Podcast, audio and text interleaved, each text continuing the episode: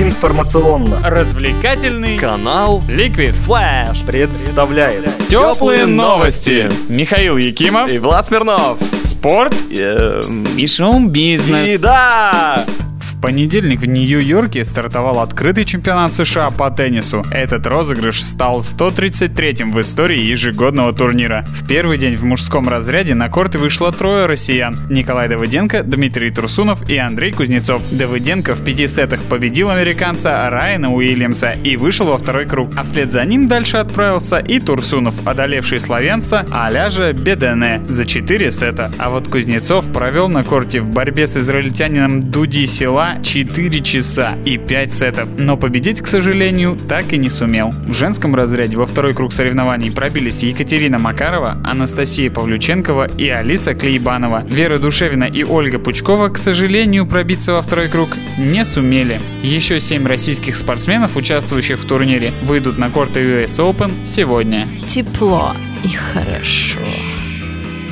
В российской премьер-лиге в понедельник состоялось два матча, результаты которых в значительной степени повлияли на распределение мест в турнирной таблице. Амкар в Перми преподнес сюрприз скептикам и порадовал болельщиков, победив «Спартак» со счетом 2-1. Несмотря на то, что владели мячом преимущественно гости, опасных моментов пермяки создали больше, отсюда и результат. В итоге «Спартак», лидировавший на старте чемпионата, опустился уже на четвертую строчку. Второй матч прошел в Москве. На стадионе «Локомотив» железнодорожники принимали Ростов. В первом тайме игра шла с переменным успехом. Однако в конце тайма хозяева постепенно взяли контроль над игрой в свои руки. И нападающий Локо Филиппе Кайседа открыл счет. Во втором тайме Агаларов сбил Майкона в своей штрафной и получил красную карточку. А Самедов реализовал 11-метровый. 2-0. После этого Локомотив разошелся не на шутку и заколотил еще три мяча в ворота южан. Денисов отдал все три голевые передачи, а Майкон между этими мячами еще раз получил по ногам. Но уже от Лоло. Его ариец вообще вел себя по-хамски. Но это тема для разбирательства КДК. Итог игры 5-0, а железнодорожники потеснили со второй строчки ростовчан. В следующем туре им играть в Петербурге с «Зенитом». Матч должен быть очень интересным. Кушаешь и слушаешь.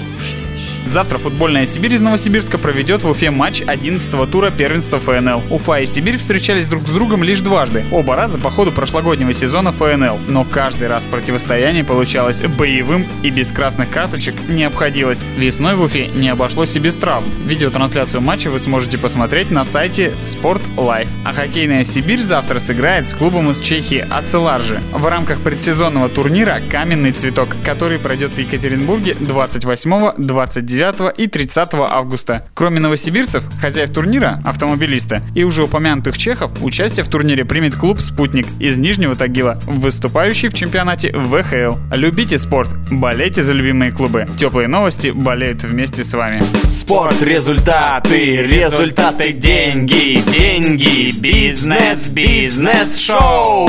И начнем с новостей о кино. Экранизации романов Стивена Кинга уже стали обычным делом, и очередной попыткой передать атмосферу мастера пера станет фильм по роману «Противостояние». Для создания картины зазывают режиссера Скотта Купера. Ранее от этой должности по разным причинам отказывались Дэвид Йетс и Бен Аффлек. Напомню, для подготовки к вбросу романа 78 года в массы можно попробовать посмотреть сериал канала ABC «Противостояние», вышедший в 94 году. Кстати, одну из ролей там играет сам Стивен Кинг. Теплые, как кофе и котята.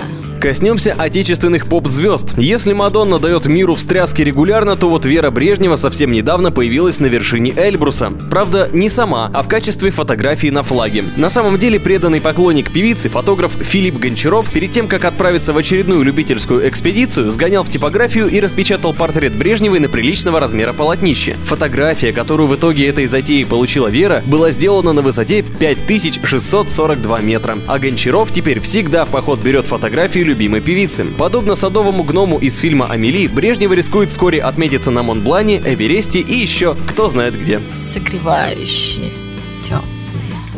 А в Новосибирске готовятся к концерту памяти одной из представителей сибирского панк-рока Янки Дягилевой. На этот раз на фестивале «Янкин день» ожидается появление не только групп, игравших с Янкой и молодых исполнителей, но и известнейших земляков группы «Калинов мост». Уже известно, что это будет акустический сет, один из первых в новом сезоне Ревякина. Заодно выразит почтение Новосибирску Юрий Наумов, а из современников отметим в первую очередь «Путти», группу, некогда рубившую вместе с командой Янки «Великие Октябрята». Фестиваль состоится в субботу 7 сентября во Дворце культуры «Прогресс».